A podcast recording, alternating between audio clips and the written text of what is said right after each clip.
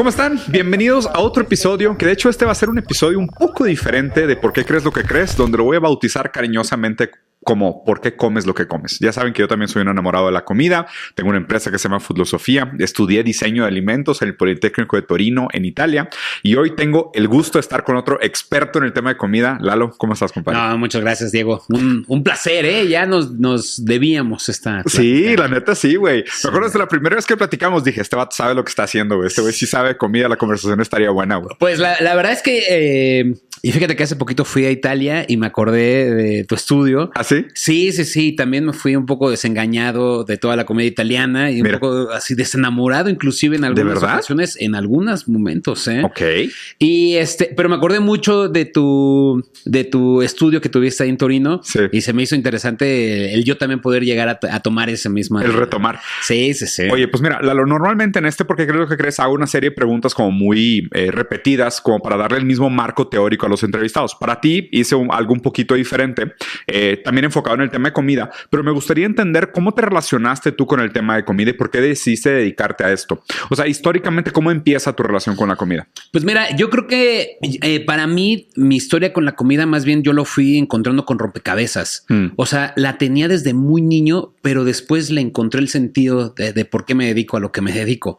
O sea, mi familia es muy grande toda la vida y mis papás, inclusive, yo creo que viene desde mis papás, desde mis abuelos. Hmm. O sea, siempre tengo recuerdos con la comida, como el hecho de que mi mamá, siempre que se quiere disculpar con mi papá, le lleva algo de comer. Ah, mira. Entonces siempre, mira, y de hecho mi papá tiene una cara de enojado y está ahí todo encabronado y la chingada. Llega y mi mamá le dice, eh, te traje esto de cenar. Y de pronto mi papá voltea y se hace menso y de pronto voltea y ya está comiendo y, ya cayó. se acabó el problema como si nada. Pero mis abuelos también justo tenían como... Eso tus papás. Eso mis papás. Y tienes ese recuerdo vívido en tu casa de hay pedos en mis papás y lo resolvió mi mamá con la comida. Lo siguen haciendo. ¿Sabes lo que dice esto sobre ti? Sí, sí, sí. No sé qué dice esto sobre mí. o sea, no, no, te parece interesante? O sea, escúchalo como, o sea, qué bueno, o sea, lo digo de una manera muy, muy amable, lo digo casi como un cumplido, pero qué interesante que tú en tu lecho familiar veas de que, oye, pues hay un problema y los problemas se resuelven con comida y tú aprendes que hay una manera de llegar a una solución pacífica a través del estómago y pues definitivamente hay algo de eso implícito en ti. O sea, es como que... De hecho, yo lo replico con mi mujer a veces también. ¿eh? O sea, eso también... Supuse que, íbamos a llegar a eso. Sí, claro, también hay... Y también mi mujer de pronto tiene ese tipo de actitudes. Ah, ¿sabes? Ah, mira. O sea, como no que me, no que me resuelva a mí mis problemas con comida, claro. pero sí que está enojada. Entonces todo el tiempo va enojada y de pronto ya comemos y es, ay, no estaba enojado contigo hambre. tenía hambre. sí, claro, claro, entonces para mí es un alivio de todo el corazón. Pero mis abuelos. Ah, tus abuelos, sí. Mis abuelos que te decía también, mi, mi, abuelo tenía, mi abuelo Miguel, por parte de mi mamá, decía que se le hacía una falta de respeto que cuando llegaras a una casa nadie te ofreciera nada ni un vasito de agua. Y él era todo corazón, o sea, llegaba la gente a su casa y era, ¿qué sirvo? ¿Qué vamos? Y compro chicharrón, y traigo garbanzos, y traigo pepinos, y así, era como siempre había comida, ¿no? Mi abuelo, por parte de mi papá, a las 3 de la mañana en, Michoacán, de pronto estábamos todos los, los nietos ahí reunidos y decíamos, ay, estaría padre comer unos elotes. Mi abuelo agarraba en un costal y se iba al campo y traía lotes y hacíamos elotes preparado. de la mañana, ¿no? Entonces, como que, te digo, todo esto lo fui encontrando sentido después con el tiempo y cuando llegó la madurez a mi vida.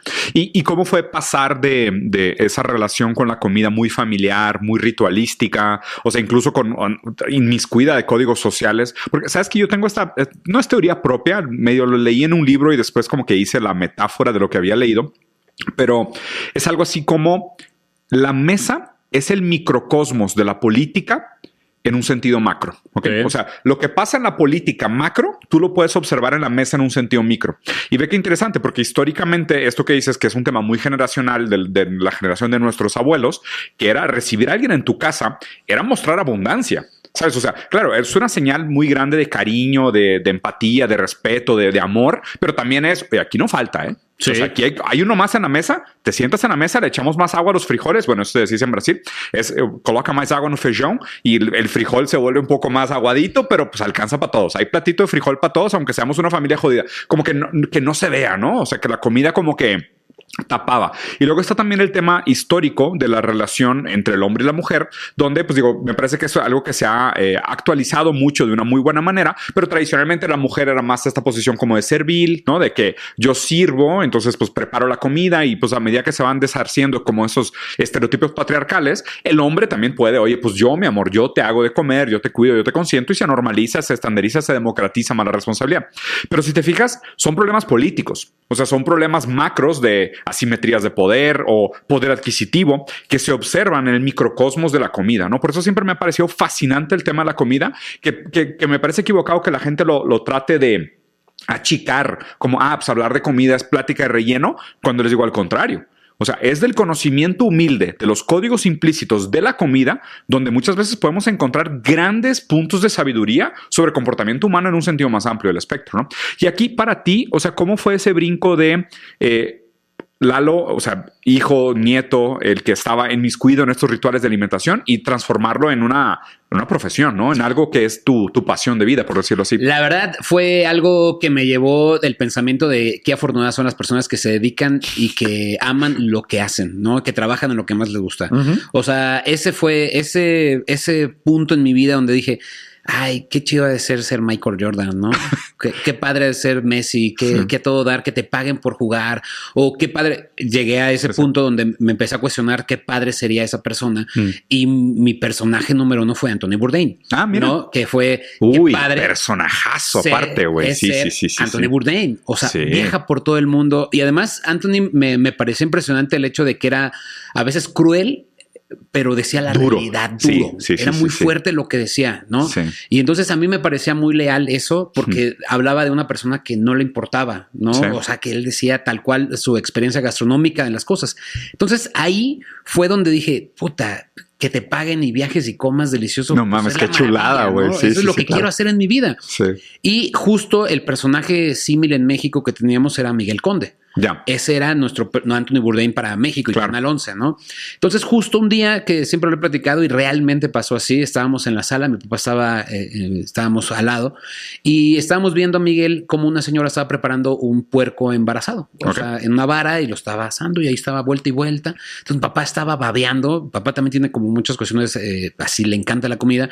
Y entonces, de una de hmm. esas dice automáticamente, pero ¿dónde lo como, Miguel? ¿Dónde lo como? ¿No? Entonces, en ese momento dije, es eso. Eso es lo que le hace falta a Miguel. ¿Dónde lo come? Ya se me antojó, cabrón. Dámelo, güey. ¿Dónde puedo ir yo a comerlo? Entonces, a partir de ahí dije, claro, yo tengo que hacer, o yo lo que quiero hacer es un programa directo para el comensal, donde me diga dónde comerlo, a qué hora comerlo, cuánto me va a costar. Mm. Y entonces dije, ok, eso es lo que quiero hacer. ¿Dónde lo puedo hacer? Entonces empecé obviamente a revisar mi bolsillo y decía, a ver, restaurantes, no. ¿Qué sé de restaurantes? Nada. Ok. ¿Qué sí sé?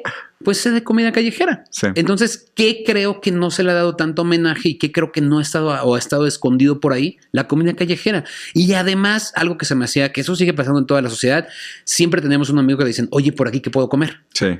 O sea, mi mamá era también esa persona, ¿no? Siempre que íbamos de viaje, y te digo, somos seis hermanos, entonces todo el tiempo, aunque íbamos con un guía en una excursión, lo que sea, nos alejábamos de todos ellos. Para comer. Para comer nos alejábamos de ellos porque ya ves que siempre los guías tienen como sus lugares, sus acuerdos, sus acuerdos, la, la. Entonces nosotros nos íbamos y le preguntamos a la gente del mercado, oiga, por aquí qué es lo más rico para comer. Entonces mamá era esa, esa persona que tenía ese diálogo con las personas, exacto. Entonces justo ahí dije, mi mamá puede ser una esa, ¿no? Yo quiero ser esa persona. Y a partir de ahí fue como hice la ruta de la ¿Y en qué año fue eso? o sea, ¿en qué año empiezas con la ruta de la Nueve años y medio, justo el 6 de agosto cumplo 10 años ya haciendo, subiendo mi primer video. Felicidades, Muchas gracias. 10 años haciendo la ruta de la garnacha. No, le tengo miedo. Oye, y te has mantenido al putazo, ¿eh? Porque digo, cualquier persona hubiera usado la ruta de la garnacha para pesar 100 kilos, güey. Sí, cabrón. Pues es que después de 10 años también es, es, algo, o sea, mucha gente me dice, oye, de hecho hubo una pequeña polémica con Lalo ¿lo conoces? Sí, claro, sí, sí. Lalo Sarrarás, cotorreando una vez, le dice a Yulai, eh, otro también, eh, youtubero, que le dice, oye, ya no, ya no suben, ya se le olvidó, ya se le acabaron las ideas porque ya está subiendo comida, ¿no?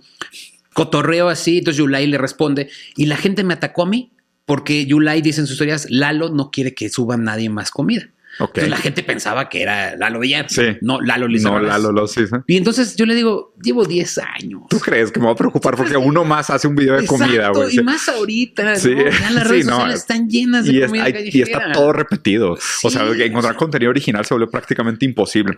Oye, hay un detalle que comentaste que me gustaría indagar un poquito más contigo en la idea de las recomendaciones, ¿no? Y cómo confiamos en el paladar ajeno o en el gusto ajeno para nosotros ser complacidos también. Ok. Y fíjate que este siempre se me ha hecho un tema muy interesante porque está, o sea, hay gente que prefiere el crítico, hay gente que prefiere el íntimo, y hay gente que prefiere la opinión democrática popular. Correcto. Y, creo que ahorita los tres coexisten de una manera muy extraña. O sea, ¿cuál es tu postura frente a los tres? ¿Tú en qué confías? Y más bien, ¿qué tipo de mensaje es el que quieres mandar tú en el contenido que haces? Pues en realidad yo confío en los tres. O sea, yo también considero que un lugar a veces tiene días malos, como todos. Claro. O sea, siempre hay, se le pasó un poco la, sal, eh, siempre pasó pimienta, algo. Siempre hay ciertos errores en la cocina. La cocina nunca puede ser tan perfecta porque justo se hace con las manos, ¿no? es como una artesanía. Entonces, yo eh, siempre que voy a un lugar le doy tres pasadas, mm. ¿no? Porque así es como yo puedo confiar en que el lugar es bastante bueno. Yo en quién confío, la verdad, a veces confío en un poquito de, o sea, a veces confío en la masa. ¿No? Creo que también a veces la masa se engaña de cosas que son muy populares. Sí, claro. Hay efectos de secuestro y hay, sí, sí, sí. Siempre. Mm. Pero también pasa que, eh, sobre todo en lugares como no tan popularizados, cuando hay masa es porque también sí tiene ciertas cosas importantes. Sí, sí, sí. ¿no? Entonces, son lugares que no tienen foco, pero hay mucha gente. Ahí también se me hace interesante ir a probarlos, ¿no? Claro. Hace poquito fui al centro de Coyoacán, centro de Coyoacán, de Catepec cosa que nadie va al centro de Catepec. Entonces, no es, no están los, no están las cámaras ahí, ¿no? No, va un TikToker a hacer un video al centro de Catepec.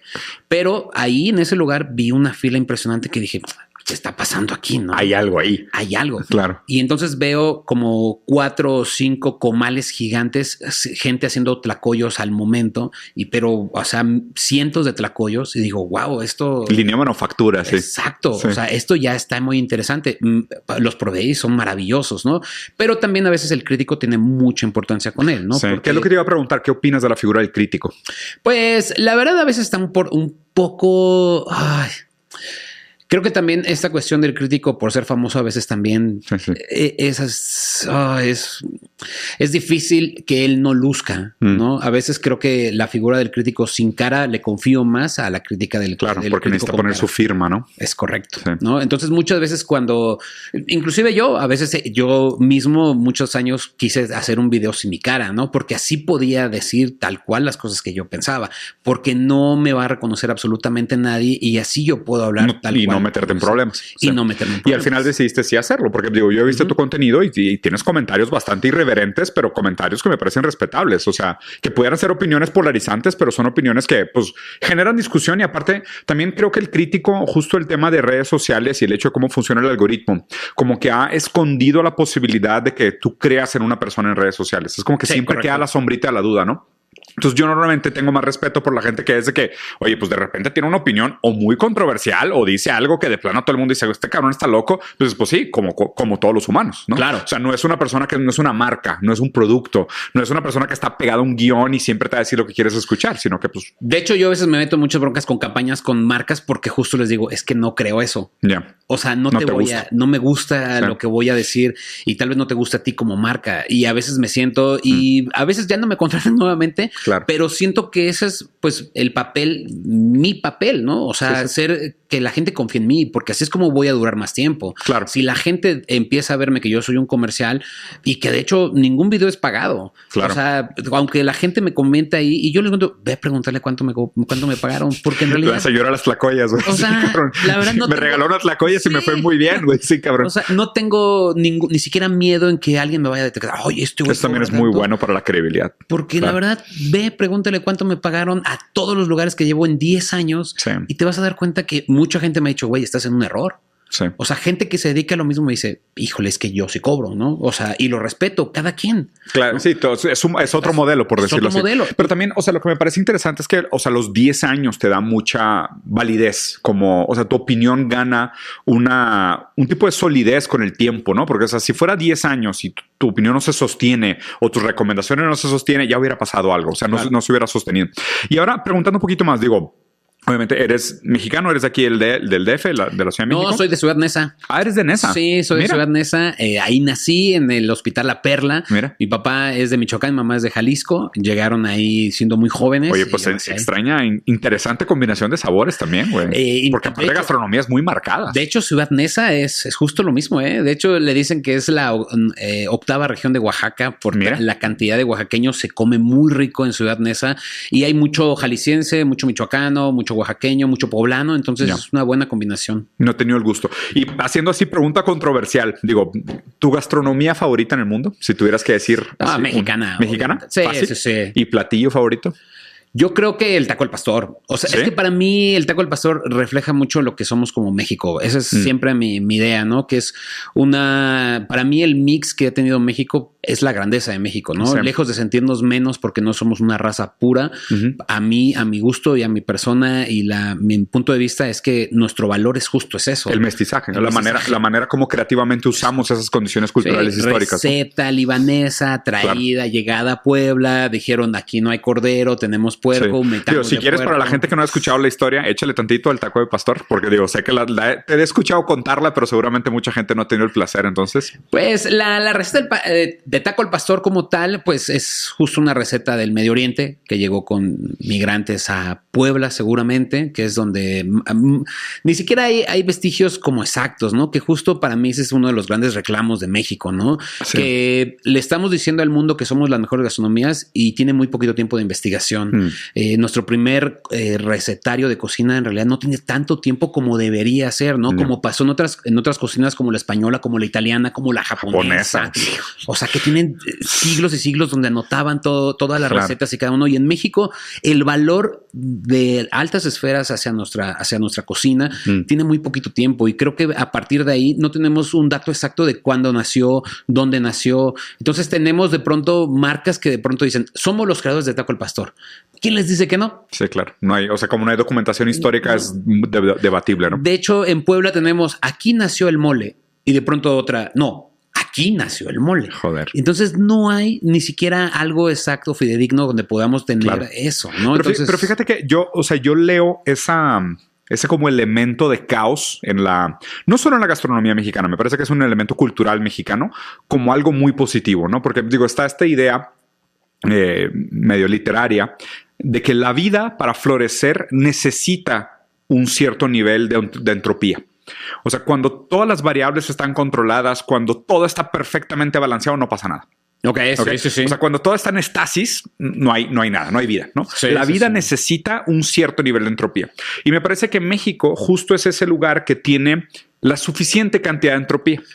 Para que se dé la creatividad, para que se dé la inventividad mexicana, la manita de gato, la, improvisación, ¿sabes? es como que las diferentes permutaciones de la misma receta, las variaciones. Perfecto. Y el hecho de que no se sepa la historia nos permite también pelearla y fantasearla. Me encanta eso, ¿eh? Te lo juro que me encanta. Yo a veces creo que la entropía para mí le digo necesidad. Sí, sí, sí. O sea, tengo un ejemplo que justo lo que dices a, mí me encanta. Hay unos lonches muy famosos en Torreón que se llaman El Payo, que están enfrente del estadio. Entonces, eh, pues el Payo llega y te dice, el, tu lonche es El Payo desde 1910. Y tú dices, ah, cabrón, si ni Torreón existía en 1910, ¿no? Qué, chingada. Sí, claro. Y le dice al Payo, oye, Payo, ¿poco si son de 1910? Dice, sí. Aquí estamos desde 1910 y empezó mi tatarabuelo y te empieza a contar ¿Y una historia. Ah, exacto. no hay forma que, alguien te pueda decir. Ya llevas tres tortas. Una... Es maravilloso. Y además él hace mucha... Eh, siempre su puesto lo pinta del color que están jugando el equipo de la Unión Laguna. Entonces tiene como mucha conexión con el pueblo, eh, sobre todo con la, la, afición beisbolera. En Puebla hay un lugar que se llama La Pasita, venden licor de pasa. Maravilloso lugar, yo siempre lo recomiendo mucho. Entonces en el lugar hay un montón de cositas históricas. Ustedes dicen, estos son los lentes usados por Venustiano Carranza. Entonces la gente va y dice, oiga, pero si son los lentes de Venustiano Carranza. Sí serán, sí, claro. Y el señor, sí, porque aparte el señor también es como payasón, así, no, nunca se ríe, no nada, te sirve y te lo da así. Entonces dice, pistola de Pancho Villa. Y eso todo tiene un montón de cosas maravillosas de la, de la historia de México. Bueno. Sí, sí, sí. Supuestos. ¿eh? Supuestos. Y entonces no hay forma de que alguien lo desmienta porque el señor no tiene un, siquiera un rasgo de mentira ni nada. Dice, sí, sí son. A, mí me parece muy bonito esa relación del mexicano con su propia historia, con estas lagunas de certeza, ¿no? Porque permiten cierto nivel de floreo, cierto nivel de constante reinterpretación. Y el hecho de que, por ejemplo... ¿Qué prefieres, la historia bonita o la historia cruda o la historia real? Mira, güey, te soy sincero, la historia bonita, ¿eh? Sí. Pues que, mira, por ejemplo, yo también. O sea, yo, yo siento que los dos tienen como sus pros y sus contras pero a, mí que me tocó y acabo de ir, el último estudio de, investigación de comida lo hice en Japón con el tema de cómo llega la leche y cómo ellos empiezan a consumir queso de una manera completamente adoptada, porque no era un hábito tradicional. Y, y me topo con la resistencia que tienen los japoneses hacia la inventividad, principalmente por eso, porque su historia sí está muy bien documentada. Entonces, o sea, incluso, y, y como te digo, ¿no? La mesa acaba siendo un microcosmos de un macrocosmos. Te, cuento una historia rápida. Fuimos a visitar un restaurante de hamburguesas para mujeres. Que el gran problema que tenían es que el consumo de hamburguesas en Japón era muy bajo, porque como las mujeres y los hombres japoneses no se arreglan los dientes, les daba vergüenza abrir demasiado la boca para morder. Entonces estas eran unas hamburguesas que te las servían, haz cuenta, con un, con un papel, con una sonrisa bien bonita dibujada. Entonces sí, detrás le dabas la mordidota, pero no se te veía la cara al comer. ¿okay?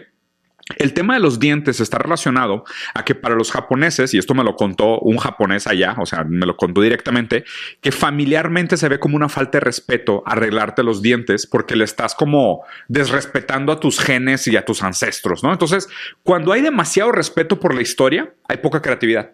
Porque, porque hay mucha. No, no, no, es que así se hacen las cosas. es que esta es la receta original. No, pues si esta es la receta original, tiene algo de bueno, ¿no? Y, obviamente es una falacia histórica. A mí se me hace una falacia histórica. No necesariamente quiere decir que porque así se hacía originalmente es la mejor manera de hacerlo.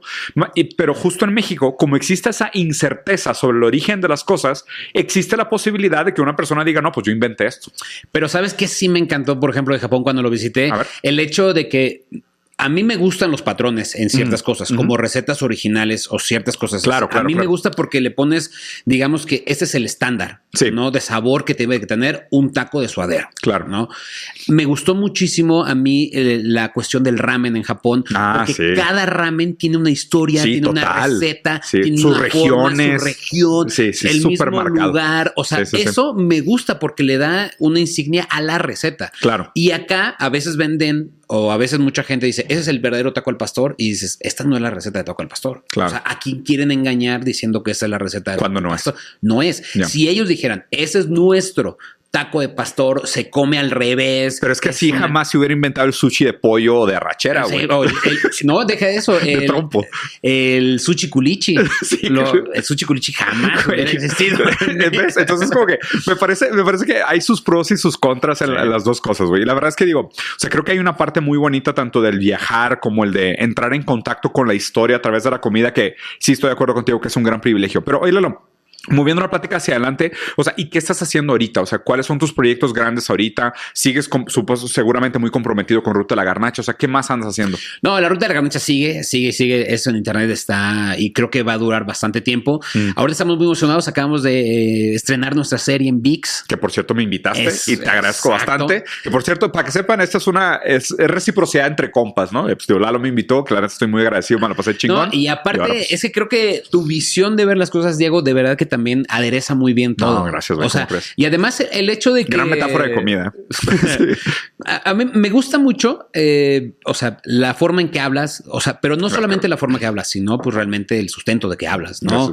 Eh, no solamente por los estudios. Entonces creo que cuando hablamos, aunque tú no eres regio, pero has adoptado y de una manera ves la forma de ver los regios que estuviste invitado en ese, en ese capítulo, creo que eso es lo interesante de ver, porque inclusive los regios ni siquiera saben cómo son los regios. O sea, ellos mismos de pronto dudan y vienen los insights de, ah, cabrón, si hacemos somos todo el tiempo. Exacto. De cierto. Me tuvieron que decir alguien de afuera. Sí, sí, sí. Y realmente, o sea, yo con amigos he dicho, ¿en qué momento no hacen carne asada? Y es, Ay, güey, nunca. Sí. O sea, todo el tiempo hacemos carne dame, dame un resumen como macro del proyecto. O sea, el proyecto en sí, cómo surge, de qué trata, cuál era tu visión, o sea, qué querías lograr. Pues eh, fue una colaboración con UDN, ¿no? Eh, esa colaboración que ya habíamos tenido cuando hicimos los Juegos Olímpicos, después hicimos el Mundial de Qatar, eh, tuvimos una muy buena bancuera con Marco, con Martín, y a partir de ahí fue que nació esta idea donde todos lo pusimos, empezamos aderezándolo. De hecho, justo esta colaboración fue porque primero ellos querían puro fútbol. Entonces yo les dije, oigan, no nos cerremos. ¿No? Porque tenemos béisbol, tenemos lucha libre, tenemos, o sea, hay muchos deportes en México que si bien no solamente se juegan en el centro del país, pues afuera está bastante grande. Entonces, si queremos subir esto, pues hagamos de más deportes. Entonces empezamos, órale, va. Entonces tuvimos un tiempo que eso también nos hizo un poco de la traba, ¿no? El hecho de que, por ejemplo, la Liga del Pacífico no estaba jugando en ah, ese momento, entonces no podíamos visitar Sinaloa, ¿no? Que para mí es Era Sonora, Sinaloa es el lugar para ver y comer. Claro, claro, Ver béisbol y comer, eso eran los estados. No, no había Liga de Pacífico. Entonces, pues nos adoptamos, agarramos los mejores eventos en. Fueron 10 capítulos así. Cada capítulo es un evento deportivo, pero además lo aderezamos con toda la experiencia como, pues, como, como aficionado, como comeló, como también, un poco también como mi historia de vida, porque también de pronto eso empezó a pasar en la, en la misma, en la misma serie. Entonces agarramos eventos deportivos México, Estados Unidos. Eh, vimos la derrota de, Estados Unidos con México allá en Las Vegas, vimos el enojo de la gente sufrir allá. amargo, ¿eh? Sí, hijo de su madre, ¿no? Y el dinero que habían gastado y toda la cosa. Entonces lo, llenamos. Y la verdad, aquí también con Martín, que fue nuestro director, pues siempre hubo este, de pronto, este choque ¿no? De no ceder en cosas y de no, es que cositas por ejemplo, mira, había en Las Vegas, las, viejas Vegas, ¿no? Había una señora que tenía una receta muy tradicional, ella decía, de un burrito ahogado. Ok, burrito ahogado. Burrito ahogado. En Las Vegas. De carnitas. De carnitas. Exacto. A la madre. yo le decía. Y, lo vendían en el estadio. No, no, no, era, era eh, afuera. Tiene un puestito, No, era un restaurante, lo había hecho muy bien. Una señora migrante que llegó de Toluca, abrió un pequeño restaurancito y lo la pegó con su burrito de carnitas ahogado. Mm. Entonces yo le decía a Martín, es que yo no puedo decir que esta es una receta original mexicana porque mm. uno, no es burrito. Dos, es de carnitas. Y tres, es ahogado. O sea, yo no puedo decir, esta es una receta tradicional y original mexicana. No, como de que no, pero ve la señora y no sé qué yo. O sea, la entiendo y qué buena onda y qué gran historia. Pero el título de receta tradicional mexicana, pues a veces está en duda que el burrito sea tradicional mexicano. A veces está en duda. Claro, güey, pero pues que lo, mismo podrías decir taco al pastor. O sea, el taco al pastor también, o sea, no es tradicional porque es libanés, ¿no? O sea, es como que, o sea, es árabe, ¿no? pero la receta se cambió, ¿no? Sí, pero entonces, ¿pero en qué momento gana el título de tradicionalidad? ¿Sabes? Es como que lo, raro. Sí tiene que ver, sí tiene que, sí tiene. Sí, sí, sí tiene. A ver. Eh, hace yo no mucho tiempo, yo estudié en la SGAMEX, Escuela Gastronómica Mexicana, del maestro Yuri de Gortari y Edmundo, Edmundo Escamilla. Eh, ellos fueron de los primeros que empezaron a estudiar y a investigar toda la cocina mexicana. Y, o sea, tiene que pasar cierto tiempo con la misma receta para poder tener ese título. O sea, estás diciendo que el burrito de carnitas ahogado podría ser tradicional. Podría ser tradicional en unos años. ¿Sí? Todavía no. Todavía no. Claro. es como los dorilocos. Sí, sí, sí. O sea, si alguien me dice, oye, esa es la verdadera gastronomía mexicana. Ahorita no. Ahorita no. Puede ser. 30 años. A lo mejor en 20 años va a ser McDonald's. Puede ser. Es que eso es lo raro, güey. Haz cuenta que esa es, es, como que, o sea, mi crítica y mi, más que mi crítica, porque no quiero no malinterpretar la palabra, mi manera de, de, construir ese tipo de comentarios es tratando el lenguaje como una herramienta social no esencialista. ¿Ok? ¿A qué me refiero con el que me dice que siempre agarran estas frases y las transforman en es de mamador, güey? Háganlo, por favor. ¿A qué me refiero con, tratar el, lenguaje como una herramienta social que no es esencialista? Que las palabras no, no es como que atrapen o le tomen una foto a la realidad.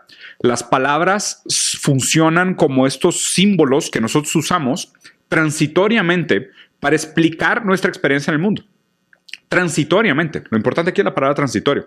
O sea, cosas que parecen muy estables en un momento determinado de la historia y tienen una nomenclatura muy estable, a pasar el tiempo te das cuenta que la relación entre palabra y aquello que nombra no es tan estable y se, mueve, se arrastra, ¿no? O sea, incluso la idea de tradición. Lo que pasa es de que tú arrastras un poquito, haz de cuenta que abres el lente un poquito y te alejas un poco de la situación y ya tu definición de tradición pues empieza a ver un poco nublada de las orillas, ya no cabe en todos lados. Totalmente de acuerdo. Pasa el tiempo. Hoy nos juntamos este día a hablar tú y yo, ¿no? Y el día, el, el año que sigue, casualmente nos juntamos el mismo día. En ese momento no lo vamos a volver a una tradición, pero si lo hacemos durante 10 años. ¿Cuántos, ¿Cuántos granos de arena son una duna? Pues los necesarios. Ah, interesante. Porque los, necesarios, justo necesarios van a hacer que sea una tradición. Claro, pero justo, justo ahí es donde está el límite del lenguaje. O sea, a eso, a eso quería llegar. O sea, el, porque si te fijas, la policía, lo que hace el policiamiento de cuántos granos de arena son una duna o qué platillo queda como tradicional mexicano es dinámico. O sea, es un proceso dinámico, social, intersubjetivo. Sí, totalmente. O sea, no hay manera, no existe una autoridad, o sea, no hay una autoridad que diga, es que si este güey dice que es gastronomía mexicana, es gastronomía mexicana, ¿no? Y, y, tampoco hay, ah, es que si 500 personas dicen que es gastronomía mexicana, es gastronomía mexicana. Tampoco funciona así. Tampoco. O tampoco es, es que si pasan 10 años es gastronomía mexicana. Yo te lo aseguro que si sobrevive McDonald's otros 100 años en México, no le van a decir gastronomía tradicional mexicana. Pues no, pero totalmente hoy por hoy dicen esta comida es, americana. Claro. Es estadounidense. A lo, es tradicional estadounidense. A lo que me refiero es de que incluso la idea de mexicanidad es difícil de definir. O sea, y, es difícil de definir no solo como mexicanidad, sino como cualquier nacionalidad. Ah, o sea, aquello, aquello que te hace partícipe de una cultura es, es muy difícil de, de, de, de, enmarcar, ¿sabes? De poner límites de este, esto sí lo hace un mexicano, esto no lo hace un mexicano. Porque digo, me parece también muy agradable el argumento de regresando al burrito ahogado de carnitas, que por esto se me antojó cabrón, güey. Suena increíble, no, no entiendo cuál es el problema. O sea, no entiendo por o sea, porque es decir, ¿quién más mexicano que aventurarte a Estados Unidos hacer una extrapolación de la gastronomía mexicana para complacer al target de allá y, hacerla, ¿sabes? O sea, eso me parece más tradicional mexicano que, que el sushi culichi, güey, ¿sabes? Es como que, no, no sé, o sea, me parece que hay más mexicanidad en esa búsqueda de la improvisación y de encontrar soluciones a través de la adaptación de la gastronomía que el, el puritanismo, ¿no? De decir, no, no, no, no, no, es que el, burrito no es de aquí, el burrito no se ahoga, no, la primera persona que lo ahoga es un hereje y va a la, a la, a la hoguera, ¿sabes? Como que no, no sé, güey, o sea, ese pensamiento policial es el que me gustaría analizar. Realmente tienes, o sea, sí es tal cual lo estás diciendo, sí, creo que eh, nos marcamos a veces o creo que a veces en, dentro de nuestra poca, mucha historia como mexicanidad, tratamos de agarrarnos de donde podemos para tratar de esos, de esas imágenes. O sea, como realmente, o sea, la idea del, de México no tiene tantos años y de hecho son, somos países jóvenes. Somos países jóvenes y seguimos como evolucionando y hoy por hoy, no sé, un ejemplo, no, yo caminaba a las posadas pidiéndole posada a todas las casas de, con mis tíos así. Hoy por hoy ya no y mucha gente ya no lo hace, ¿no? Entonces estamos perdiendo también muchas cosas. Entonces tratamos de agarrarnos de donde podemos para tratar de tener esas palabras o poder decirlo, ¿no? Porque también vemos otras, otras culturas con muchos más años, más documentación y todo eso, que ellos tienen súper marcado todo esto y nosotros tratamos de decir, bueno, esto es de nosotros. No, digo, y definitivamente algo hay, y digo, concuerdo contigo, probablemente mi gastronomía favorita del mundo también es la mexicana, y yo aparte defiendo a capa y espada que no existe ni un desayuno mejor que el desayuno mexicano. O sea, entre las comidas, entre las comidas, el desayuno mexicano me parece algo que está en otra liga. O sea, si la comida mexicana me parece deliciosa, el desayuno mexicano simplemente no tiene competencia. O sea, no, no hay, no hay ni un segundo lugar cercano, y digo, te lo digo como una persona que ha viajado dos vueltas al mundo. ¿Sabes cuál? De pronto a, a mí, el turco. ¿Eh, ¿De verdad? Sí, de pronto el turco ah, dije. No sé, güey. Oye, pues de pronto cuando vi la, mesa llena para dos personas. Pues que es impactante. ¿Qué está pasando aquí? Si nada más vine a desayunar. Pero, güey, pero unos chilaquiles. no, no, bueno, no. Y no necesitas nada más. Sabores. Y no necesitas nada más. O sea, una salsita verde bien hecha. No, no, no. Es que es una locura. Yo desayunaba donburi en Japón y, de pronto cuando vi los videos decía, ¿qué hacía a las 7 de la mañana desayunando eso? Sí, cabrón. Pescado crudo. ¿Qué, me pasa? Y raro, con unos chilaquiles a toda madre. O sea, y otra cosa que se me hace muy interesante es que también, o sea, la gastronomía mexicana, por más que sea un país joven, o sea, tiene un renombre y un respeto mundial que pocas gastronomías jóvenes tienen. Totalmente de acuerdo. Eso, eso me parece también otro estrella para la gastronomía mexicana. Pero oye, avanzando en, en, tu proyecto este que está relacionado con el tema de fútbol, mexicanidad y comida, que me, perdón, o sea, deporte, mexicanidad y comida, que me parece muy interesante. O sea, ¿qué más viste, Lalo? O sea, ¿qué te, qué te, qué te llamó la atención? O sea, ¿qué atrapó tu ojo? Incluso puntos controversiales que dirías de que, oye, es que como que la gente tiene esta manera de glorificar la comida mexicana y la relación, sobre todo con la comida de calle, que es algo que enaltecemos mucho como mexas, y me incluyo.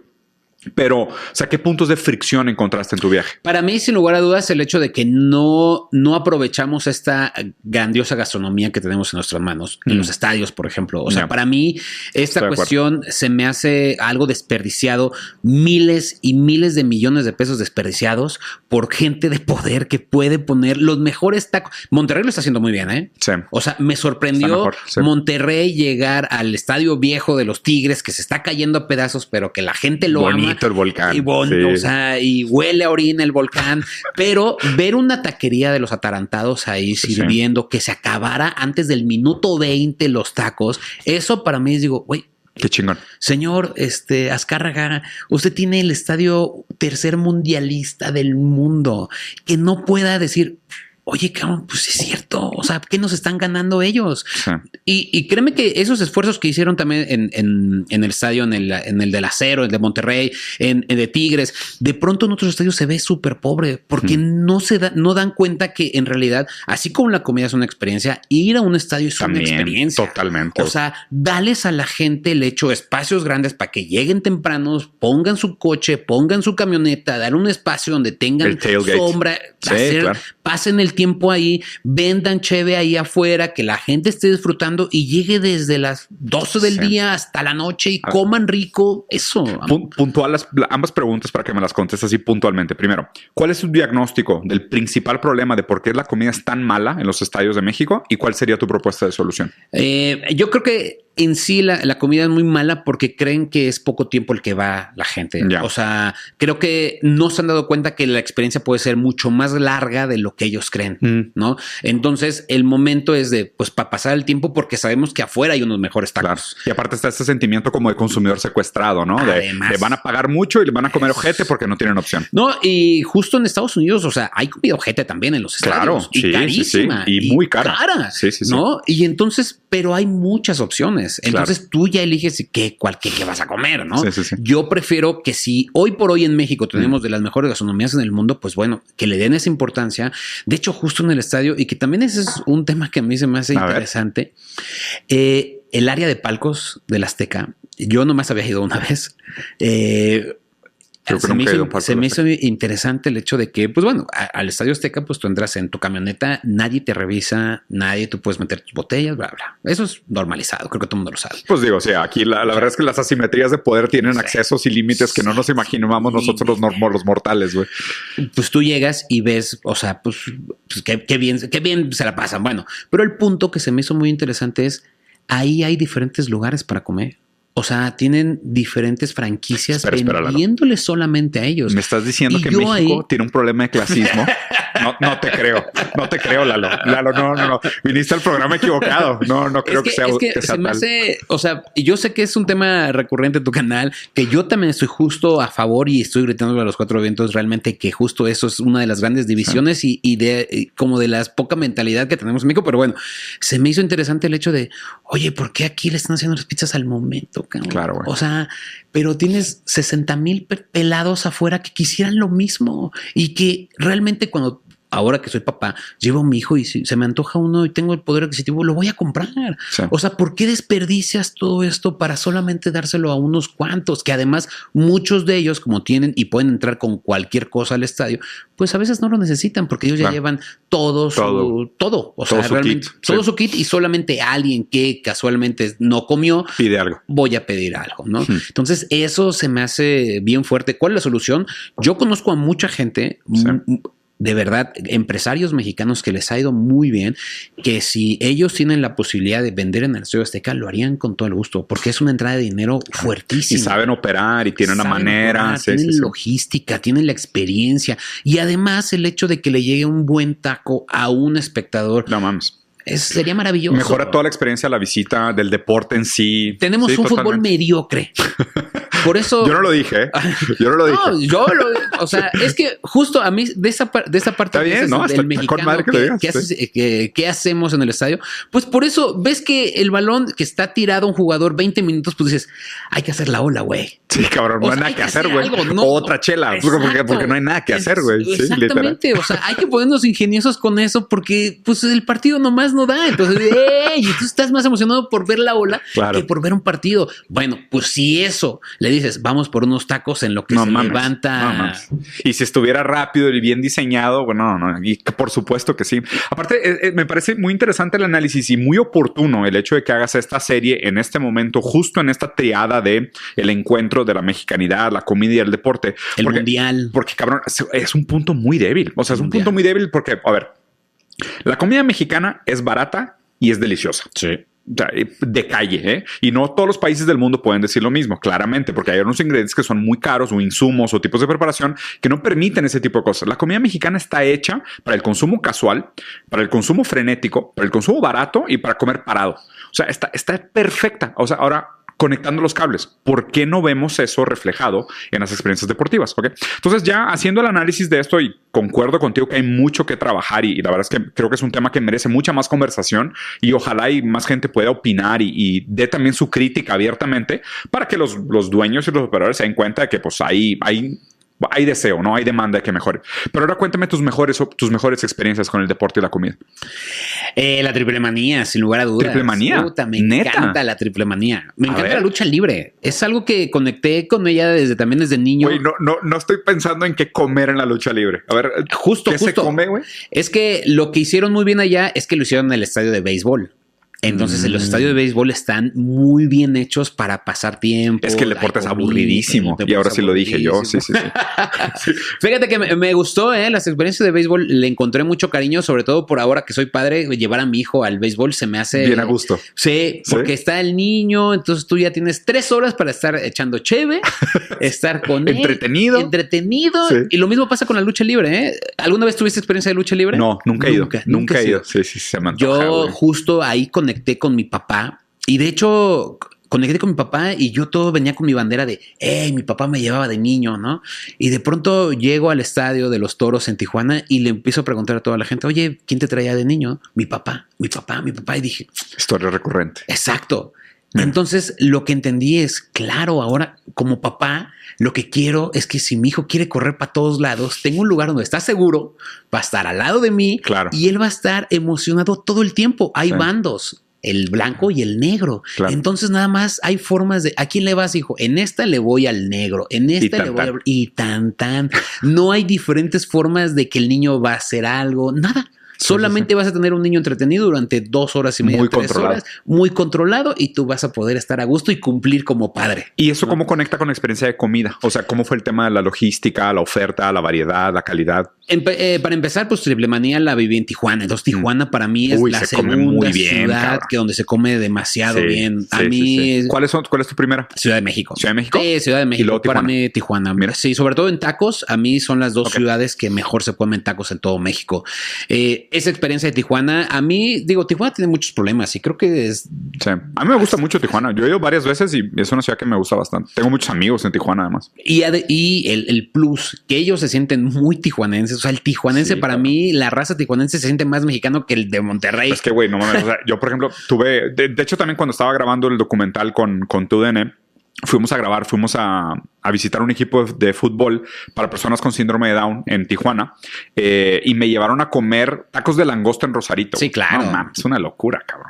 Porque aparte de la langosta es como una plaga, entonces baratísimo, delicioso, las tortillas de harina gigante. no, al momento, sí, su frijol de casa. No, vista al mar, el, tiempo así fresquecito, no, pinche experiencia increíble. Estoy de acuerdo que Tijuana es un gran lugar para Tijuana para mí es, es maravillosa. Sí, sí, sí. Eh, yo creo que a mí, ¿sabes qué? Lejos de lo que, que, lo que más me gustó, que fue lo que más sentí feo de vivir, la pelea del Canelo. Y a ver. me tocó vivirla ahí en el. Hay un episodio sobre eso también. Sí, sí, sí. A la madre. Y entonces, eh, pues casualmente nos tocó un, asientos increíbles, ¿no? Casi ringside, maravillosos.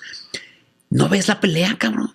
O sea, yo no lo pagué. Sí, yo, no lo, yo no lo pagué, pero justo tenía a unos al lado, que por cierto, yo no sabía que existía el apellido McCormick y existe y me enseñó su IFE. Y entonces yo dije, ah, cabrón, a la disculpe, don McCormick. Yo varias veces me. He consumido sus latas, güey. claro.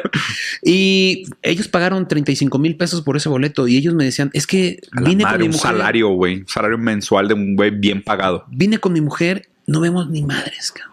¿Qué hacemos aquí? ¿No? Y, la verdad es que pues era... Ni parados. O sea, ni parados. O sea, parados ves el sí. pies. Pies o cámaras. No mames. ¿No?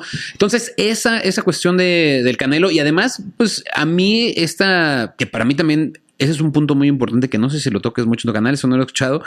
Eh, esta idea de, del cangrejismo mexicano. A ver. ¿No? De esto de que si ves a alguien con éxito, tú trata de jalarlo hacia arriba. Creo que la figura del Canelo es prácticamente eso, ¿no? Que mm. es una leyenda del boxeo mexicano que conocía a su hermano Rica, conocía a sus papás, ¿no? Y gente trabajadora que vienen de nada, pusieron una taquería también ahí en Zapopan y realmente ellos no vienen nada, o sea, vienen de nueve hermanos de chingarle todos los días así, y la gente realmente dice, no, eso no es boxeo. No, ese, ese no es un boxeador. Esos tacos están, eso, o sea, realmente hay comentarios de la gente que dice, esos tacos, nada más porque son hermanos del Canelo, no sirven. ¿Ah, y yo, sí? ¿qué relación tiene ¿Cuál es su problema, el güey? que su hermano sea el Canelo cuando son unos tacos, la verdad, bastante respetables, ¿no? Entonces, esta Hmm. cuestión, no sé tú cómo lo veas esta cuestión del mexicano. Pues que- mira, el tema del cangrejismo. Digo, a mí Canelo se me hace realmente sí una leyenda. O sea, merece absolutamente todo el alabo que tiene. El cabrón es una bestia. Sus knockouts son impresionantes. Güey tiene una técnica, un aguante, su perseverancia, su manera de entrenar. Como deportista, Canelo se me hace de los mejores. O sea, para la historia mexicana se me hace que va a ir al, al libro de la historia como una de las leyendas, ¿no? Eh, el tema del cangrejismo es interesante porque México es un, pro- tiene, tiene un problema grave con, el- con la conciencia de clase. Y, y al mismo tiempo que existe como esta enemistad horizontal entre los mexicanos, me parece que hay una falta de visibilidad muy grande vertical, ¿no? Donde, por ejemplo, o sea, cuando estás más o menos al pelo con tu vecino, ahí te estás peleando y echándole mierda y no vale madre lo que haces y está mejor yo, yo me merezco lo que tú tienes y, y está como esta envidia del nivel. Pero ves a un vato pasar en un jet privado, en una limusina y dices, no, hombre, este güey sí jala. O sea, es como que, ¿cómo, güey? O sea, ¿cómo, cómo pueden hacer ese tipo de lecturas tan descontextualizadas de la realidad material, política y económica? Y digo, a mí se me hace que eso más que nada, más que cangrejismo, yo te digo que es una construcción ideológica que tiene no solo México, pero dominado toda Latinoamérica, por lo Ah, menos. sí. Sí, sí, sí. Sí, es O sea, esta, enemistad que existe entre clase media sueña con ser clase alta, siendo que la posibilidad es prácticamente cero que lo logren, y se les olvida que están a un error o un accidente de ser clase baja, ¿no? Pero siempre le están tirando mierda a la clase baja. Entonces, para mí, el, el problema más que el cangrejismo, que creo que es un término adecuado, el problema es falta de conciencia de clase. O sea, es ubicarte en relación a la economía y a la materialidad para ver cuáles son aquellos factores que determinan tu lugar en el mundo y verdaderamente hacia dónde debería estar tu odio, tu envidia, tu aspiración y tu miedo. No, que ahí es donde yo creo que el, que el mexicano promedio sí está bastante perdido. O sea, odiar a tu vecino que está en las mismas condiciones que tú y se la van a pelar entre los dos peleándose y se van a mover un grado y el vato que viene y cobra la renta de los dos puestos de tacos y se va a, a comer a París, güey, y nunca cocinan su vida. ¿Sabes? Como que ahí, ahí es donde está para mí la desconexión profunda, yo creo. Eso, eso, pues eso pasó, o sea, eso realmente lo viví en el Canelo, Sí. lo viví también, ese clasismo también es diferente, Sí, estar en ringside que estar allá arriba. Y, pero Guadalajara a mí me encanta, o sea, Sí. sí, Guadalajara Y como se tal, come como delicioso ciudad, también, güey. Mi mamá es de ahí, tengo No familiares ahí, entonces la mi Guadalajara es una ciudad maravillosa, Mm. pero sí me desangeló un poco realmente el evento, ¿no? Claro. Y otra cosa que también eh, viví muy fuertemente, que no lo había vivido, es la energía por la selección mexicana en Estados Unidos. Ah, pues fue el de, fue el, fue el, el de Las Vegas, Hijo ¿no? de su madre. Cuéntame. De verdad, a mí se me hace in- muy interesante cómo en esta cuestión de aferrarte a lo que eres soñabas o creías ser. ¿no? Eh, con un equipo de fútbol, con una playera, hace que se muevan miles Color, de ¿no? millones de pesos y dólares en Estados Unidos, que uh, manejando como historias de vida ahí en el tailgate de la gente, o sea, la gente es ¿Cuánto valió? ¿Tres mil dólares? ¿Cuatro mil dólares? No hay el boleto, O sea, lo No pagamos, venimos desde Seattle, venimos desde tal lado y venimos con todo. O sea, como que esta cuestión del, del mexicano cuando agarra su color y su bandera y Mm. no la quiere soltar para nada es da lo que sea por todo, ¿no? ¿Cuál es tu lectura de por qué? Pues yo sí siento que... eh, O sea, sobre todo en Estados Unidos, ¿no? O sea, a ver. Pues yo en sí, como, como tú bien lo dices, yo creo que es una tradición mexicana el salir adelante y la, la más, o lo que pasó desde hace los años 80 con los braceros en México, pues fue buscar mejores oportunidades en Estados Unidos, ¿no? Eh, a partir de ahí, pues lo único, sobre todo con el fútbol, Mm. lo único que éramos o que creemos ser mejores con Estados Unidos es el fútbol. Sí. Entonces es nuestra única forma de decir, eh, No la somos- pelan. no la pelan, somos mejores Estados Unidos, ¿no? Porque siempre hay mucha creencia, y digo, por cuestiones de calidad de vida seguramente así pasa, pero la creencia es que en Estados Unidos se vive mejor. ¿No? Esa es la idea que tienen la Sí, masa sí. de mexicanos, ¿no? Muchas veces cuando llegas allá o cuando tienes familiares allá que te dicen, Te das no, cuenta que cabrón, si supieras. o sea, yo descanso un día, un domingo y voy a la lavandería y regreso y me duermo. Dono sangre para pagar el Uber. Sí, cabrón. No, y ahorita más con los costos de renta, con los costos, costos de comida. Y entonces todo eso, ¿no? Pues nosotros acá pensamos que así se vive allá, ¿no? Entonces no nos damos cuenta de la realidad. Y allá dicen, pues yo ya tengo toda mi vida aquí, no me voy a regresar. No, aparte sería aceptar derrota. O sea, además siento que, y de hecho me acaba de pasar un caso con un amigo muy cercano que estaba trabajando como actor en Los Ángeles y no la hizo y se tuvo que regresar a México. Imagínate, se tuvo que regresar a Cancún, güey. Y el vato estaba deprimido porque se tenía que regresar a Cancún y el güey, tipo, hablando conmigo por teléfono, que oye, estoy a punto de subirme al avión, siento que esta es una derrota para mí. dije, güey, eres el único cabrón en el mundo que está subiéndose un avión a Cancún triste. O sea, ¿qué te pasa, güey? mírate en el espejo, estás tonto. que Como que, no sé, siento que el, durante demasiado tiempo ideológicamente también se construyó esta idea del sueño americano que hoy sabemos que es una maldita pesadilla, es que estadísticamente es la minoría dominante. Y además también para el mexicano, pues es un tema de ir allá, probarte la vida, pero aparte justo ese tema, no puedes volver, porque imagínate regresar, todo el mundo aquí cree que irte a Estados Unidos y hacerle es cumplir el sueño mexicano.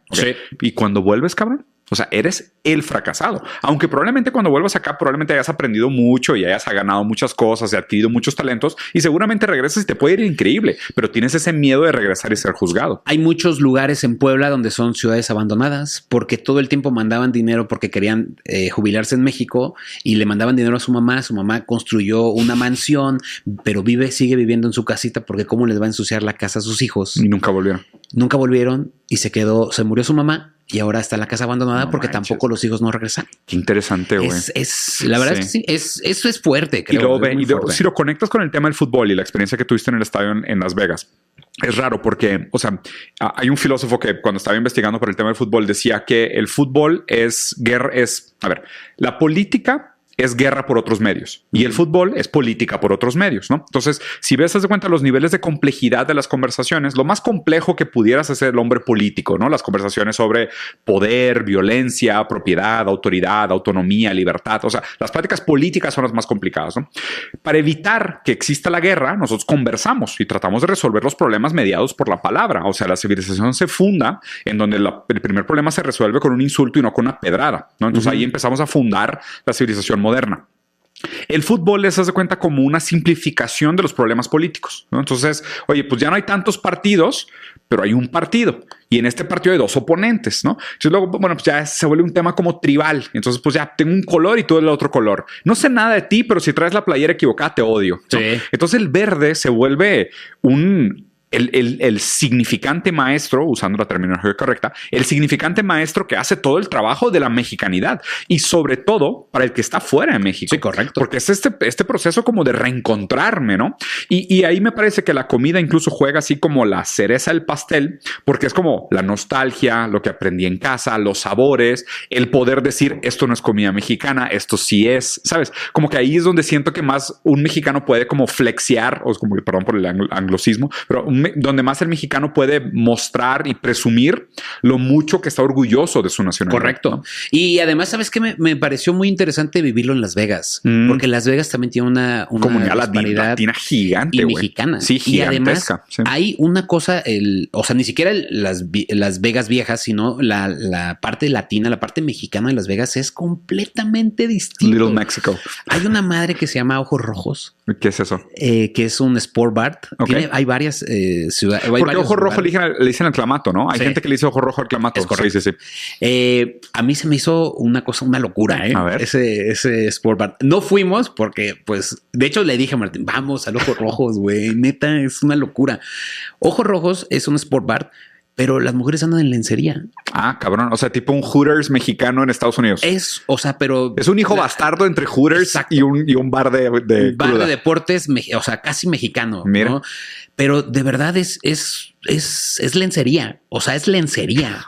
y entonces tú es como de ¿qué pedo, no? Y aquí toda la raza, ¡eh! ¡Arriba las chivas! ¡eh! Y, güey, dame dos cervezas, así. Martín me dijo, no, güey, es que no podemos. O sea, no cabe, sí, sí, no, no va a caber. Y yo, uy, es que no manches, se me hace algo súper raro. Y más con esta cuestión, pues, de los cambios de vestimenta en Hooters, claro, claro, claro. todo el, movimiento feminista que existe, que exista esto, se me hace. Sí, es una locura. Una locura. Pero, ¿no te parece justo como un hijo bastardo entre Hooters? o sea, es como, es agarrar un Hooters, es, es como si le preguntaras a alguien de marketing de hazme un Hooters mexicano. Sí, eso. y te hizo esta tropicalización, esta cosa aquí. Pero no, o sea, no es mexicanidad eso, o se te hace algo mexicano. Eso, se me hace muy mexicano. Ah, sí. Sí, claro. O sea, se tropicalizar. Pues en realidad el hecho de, o sea, el mismo ojos rojos. Bueno, sí, ¿Sabes? sí, sí, si sí, quisieran tropicalizarlo para latino. El nombre está muy, el nombre está muy adecuado. Sexy Girl Sport Bar. O Sí, sea, claro. pondrían ese tipo de cositas, pero aquí es ojos rojos. Seguramente un mexicano dijo, hey, ya vamos a poner morras chidas y en y chelas, chelas y, fútbol en las pantallas y vámonos. Tal cual. Así. Y otra cosa que también se me hizo bien importante en Las Vegas, mira, me pasó esto. Hay un lugar que se llama Tacos el Gordo. Nacidos en Tijuana. Después ellos crecieron muchísimo y se fueron a Estados Unidos. Tacos el Gordo está sobre la calle principal de Las Vegas, un Mm. lugar muy concurrido, un lugar con muchísimos eh, gente americana comiendo ahí, ¿no? Que se me hace algo importante, Sí, sí. ¿no? Porque siempre ha habido esta cuestión de que eh, no solamente al americ- bueno, no solamente al estadounidense, sino que a muchos países la comida mexicana se le dice, ah, es que no tiene ensalada y que bla, bla, bla, bla, ¿no? Eh, bueno, Qué raro, qué rara crítica, ¿no? a mí me tocó eh, brifear unos tamales en el, en el Bronx. Sí. Le ponían ensalada porque su mercado era el estadounidense. Entonces, Ok. o sea, es que, que bueno. Digo, agarrar cualquier criterio americano para salud me suena hoy en día como algo absolutamente No sé. absurdo, güey. Pasé, estábamos grabando. De hecho, si ven el capítulo, yo salgo de tacos al gordo, ¿no? Y no sé si se nota, pero alguien me llama. ¿No? Entonces, alguien que estaba vendiendo playeras de la selección mexicana, de hecho, grabando, me dice, ya sé dónde te conozco, güey. Y yo volteo y le digo, ¿de dónde? ¿No? Sí. Me dice, tú eres el de los tacos. Ah, sí. Le digo, ándale, ándale. Sí soy. Sí, sí soy. Me dice, pues aquí voy a saber si realmente dices la verdad o eres puro pinche bla, bla, bla. Y yo, ah, cabrón, a ver, ¿qué te parecen esos tacos? Le dije, mira, para estar en Las Vegas, en la calle principal, así de lleno. Está en el strip. sí, sí, sí. Ok. Le digo, bien, se me hacen buenos. Nah, ya no te creo, eres un pinche vendido. Ah, Le cabrón. digo, ah, chinga, ¿por qué, güey? Me dice, esos tacos no están buenos, güey.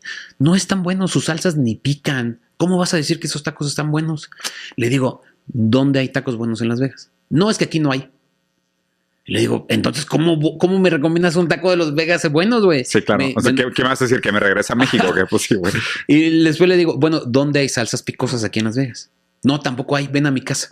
Ah, chinga. Le digo, cabrón, no mames. O sea, ¿cómo chingados voy a ir a tu casa, güey? Pues es lógico, güey, que nadie va a comer mejor que en tu casa y que nada se va a parecer a la comida mexicana que acá en México. Es interesante que el mexicano pueda ser malinchista en México y, y ser súper nacionalista en el extranjero, güey. Pasa, Qué yo raro, creo que de las cosas más, eh, más comunes que pasan, ¿no? Claro. Porque justo siempre dicen, pones un pie fuera de México y lo que más enseñas es la familia, la comida. Sí, claro. Y a partir de ahí empiezas a valorar toda la nixtamalización de para una tortilla. Sí, sí, sí, sí. Empiezas a valorar que son 16 horas en el hoyo para la barbacoa. empiezas a valorar que el cerdo se tiene que estar marinado con manteca porque Claro, ya no lo quieren marinar con manteca, ponen aceite. Dices, no saben igual. Pues sí, no saben igual. Así es. No, a mí, yo cuando estaba viviendo en Italia, a mí me mandaban caja de suplementos que eran de que papitas fritas de diferentes tipos y chilorio, güey. Y era de que, güey, si mi mamá no me mandaba chilorio, es de que manda esa pinche caja de regreso, güey. Alguien me robó el chilorio en la aduana, güey. Es como que no, no, no. Sí, está cañón. Y ese malinchismo, o sea, justo qué, qué bueno que tocas también ese, ese, como ese punto, ¿sabes? Porque creo yo que también de pronto lo, lo vi muy marcado eh, Mm. también en los capítulos, ¿no? El hecho de cuando, sobre, ¿sabes? La única ciudad donde no, Tijuana. A mí Tijuana se me hace increíble por, por tanto amor que le tienen Sí, eh, sí, sí. el tijuanense a, a su país y a su ciudad. Sí, ¿no? ese orgullo, ¿no? Sí, sí. Cañón. Creo que a veces se ve más, más marcado hacia Monterrey y el centro del país. Ahí Mm. es donde yo siento muchas veces. De hecho, Monterrey, y digo con todo respeto para toda la gente regia que quiero un montón, pero pues de hecho sí he visto ciertos comentarios de nosotros somos más cerca de Texas, ¿no? O sea, no, no Sí, sí es, estamos- ver- sí es verdad que existen personas que tienen ese espíritu incluso separatista, ¿no? Ándale, es Sí. como de nosotros. Sentirse otra cosa. Ni siquiera Yucatán. Y. Yucatán sí hubo un- unos días que fueron un país, ¿no? O sea, ellos, Ellos por lo menos sí lo hicieron, claro, Ellos todavía tienen su bandera, Sí. ellos todavía tienen ciertas cosas. Sí. Ellos, eh, y bueno, en Monterrey de pronto tienes como ese tipo de cosas, pero inclusive la gente de Monterrey, cuando, lo, cuando los vi en Estados Unidos, su argumento era completamente distinto, ¿sabes? ¿En qué sentido? en el hecho de no México, cabrón. No, aquí somos México. Mira. Había, me tocó que eso lo pueden ver en el, en el capítulo de Campeón de Campeones. Mm. Un compa que se fue a estudiar a la universidad allá tenía 15 playeras de los Tigres. Ajá. Y el carnal llegó y dijo: Todas mis amigas de la universidad, pónganse playera de los Tigres, cabrones. Órale. Y traían todas bandera de México y salen, ¿no? Porque se me hizo rarísimo ver a 15 morras con, una playera de los tigres. Con la de los tigres, todas americanas, y un güey así de ¡eh! dándole shot, toda la ah, cosa. Y le dije, ¿qué es aquí, güey? Me dice, no, pues ando aquí estudiando. dice, tengo 15 playeras de los tigres y yo voy a uniformar a todas con los tigres y a México porque somos la mejor raza, la mm. chingada. Interesante, o sea, interesante pensar esos actos simbólicos como contextualizados dentro de contraste y armonía, porque, o sea, supongo que hacer algo así en México a lo mejor no sería un evento tan simbólico como hacerlo fuera de México. Correcto. Y de la misma manera que, pues, la misma, o sea, como extrañamos los sabores, y a lo mejor le das más valor a algo eh, fuera o dentro del país, ¿no? Depende del contexto en el cual se pruebe. Y que tengamos también este desarrollo de la nostalgia con los sabores, porque pues digo, ya ha pasado tiempo. Pero lo que me parece raro es el tipo este que te paró en Las Vegas y que te dijo que no, esto no es un taco de verdad. O sea, ese sí suena como un puritano reaccionario muy conservador de decir, no, existe un taco que yo probé una vez en la vida y cualquier cosa menos es inaceptable. ¿eh? Hay muchos. Sí que son así más o menos como de ese, de ese comportamiento. Sí, hay muchos, hay muchos. De hecho, tú lo puedes ver en, yo también lo digo, inclusive, ¿no? O sea, no hay mejor torta ahogada que la se come en Guadalajara. O sea, a partir de ahí, cualquier persona que venga de Guadalajara aquí, no hay mejor carne asada con todo esto. De hecho, yo, sinceramente, yo creo, yo considero que se hace mejor como la experiencia de carne asada fuera de Monterrey. O sea, técnica y carne en Monterrey. Bueno, carne en Sonora tienen mala técnica, realmente. Yo he probado carne en Sonora que digo, ¿por qué la están, por qué está demasiado cocida aquí en Sonora? Si tienen la mejor. Sí, porque tres cuartos, ¿qué les pasó, güey? Sí, Ni siquiera tres cuartos. No mames. O sea, fui y. No, eso ya debería ser cárcel, güey. Sí, sí, sí. Yo también lo considero así. Si arriba de tres cuartos es alguien, que alguien de aquí va a la cárcel. Yo, yo, eh, yo soy el primer, eh, este, pues defensor de eso de, oye, ustedes mismos dicen que tienen mejor carne, que ustedes distribuyen para quemen, no la quemen, no pues, o sea, aprendan a cocinarla. Monterrey se me hace cortes, buena técnica, ¿no? ya como una maestría. Monterrey se come muy bien, la verdad pero no me gustan los acompañamientos que tiene ah, mira. Monterrey. Ok, los sides no te gustaron. No me gustan los sides porque realmente es carne y los, ¿cómo se llaman estas cositas que ponen ahí al lado? Este, que son de chicharrón, que nada más hay carne. ¿Molcajetes? No, el que también van al, asador. Empalmes. Los empalmes, nada más. Es ah, sí, carne, empalme. Digo, la verdad es que depende a dónde vayas también, ¿eh? Todo el mundo te va a debatir que sides hay mil, mil, mil tipos. Yo a todas las que he tenido la oportunidad de Monterrey me tocó justo eso, esa experiencia. Acá en México tenemos cosas que no pasan allá, cebollitas, este guacamole, tenemos este pues salchicha, güey. Sí, pues digo, a, mí me estás escribiendo una carne asada bastante tradicional. Un día te invito ¿Ah, a una carne asada en mi casa en Monterrey y veamos mis sites. Pero fíjate que hay un tema que, me gustaría platicar contigo. Ve, o sea, justo lo que decías y qué raro que dijiste, ¿no? O sea, en, en Guadalajara pues está la torta ahogada, ¿ok? Y dices que el burrito ahogado no es una comida tradicional. Sí. Y, es raro porque, o sea, a eso me refería que cuando abres un poquito el lente, como que todas estas definiciones como que carecen de un sentido estable, ¿no? Porque a fin de cuentas, o sea, es una proteína en un carbohidrato a ver, yo te tengo que debatir una cosa. Dime. Por ejemplo, el virote que se prepara en Guadalajara, que es muy difícil prepararlo en otro estado de la República, eso hace que, aunque sea, o sea, es parte de la receta, pero no, no es muy replicable. Mm. O sea, de hecho, si tú pones o tú quieres nombrar una torta ahogada en un, en un bolillo,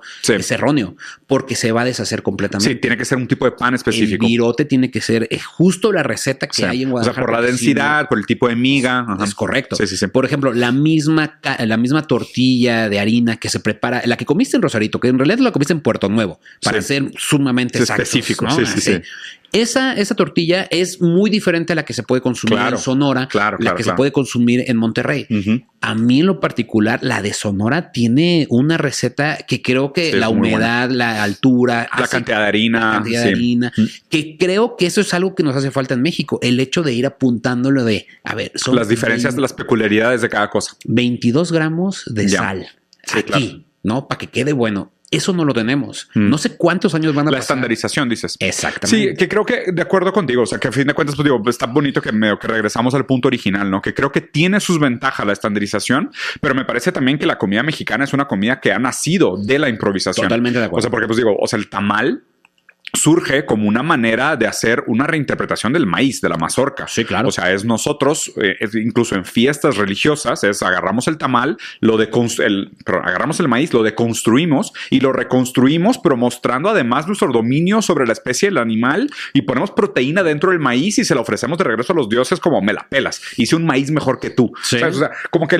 me parece que esa actitud retadora de la regla es también una parte de la mexicanidad. Totalmente. Entonces, es, es, raro encontrar el cómo va a seguir pasando esto, hacia dónde va la pelea entre una estandarización que nos va a permitir una base sólida para buscar más calidad y al mismo tiempo no perder ese, ese toquecito mexicano de hambre, güey.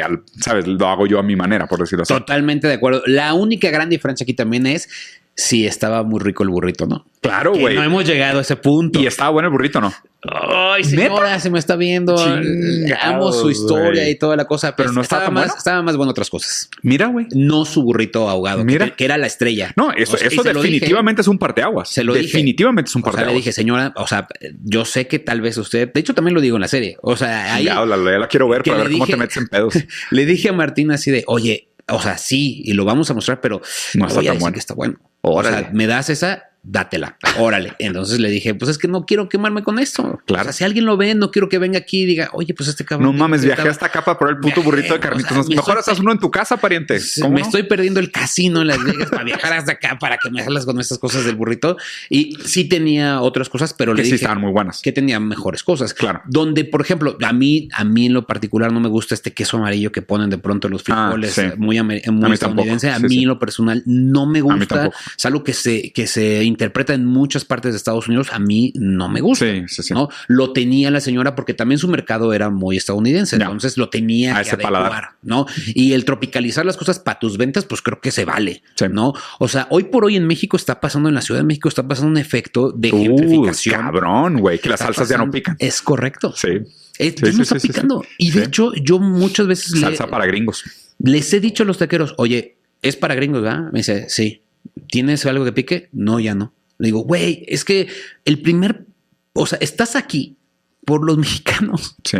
Mira que fíjate que yo, yo pensé que México era México sufre de ese síndrome de demasiado lejos de Dios, demasiado cerca de Estados Unidos, ¿no? Y me parece que México es de los países que, que tiene más difícil la posibilidad revolucionaria de toda Latinoamérica por la cercanía geográfica. Correcto. Pero lo de las salsas sí puede tener una revolución.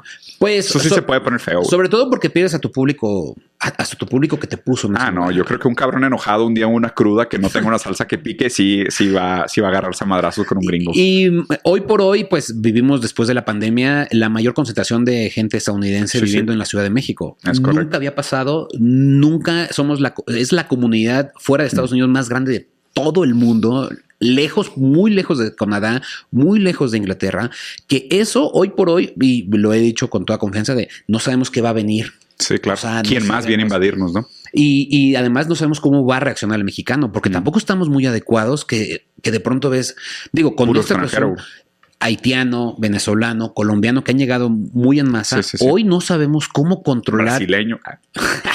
Uno contra. No, de hecho, o sea, cerquita aquí del Metro Revolución, la cantidad de haitiano que está esperando la visa o que está ah, esperando la cita es, es enorme. Es enorme. Hoy no sabemos cómo vamos, a, cómo va a reaccionar México. ¿eh? Mm. De hecho, justo creo que va a salir la peor versión del mexicano.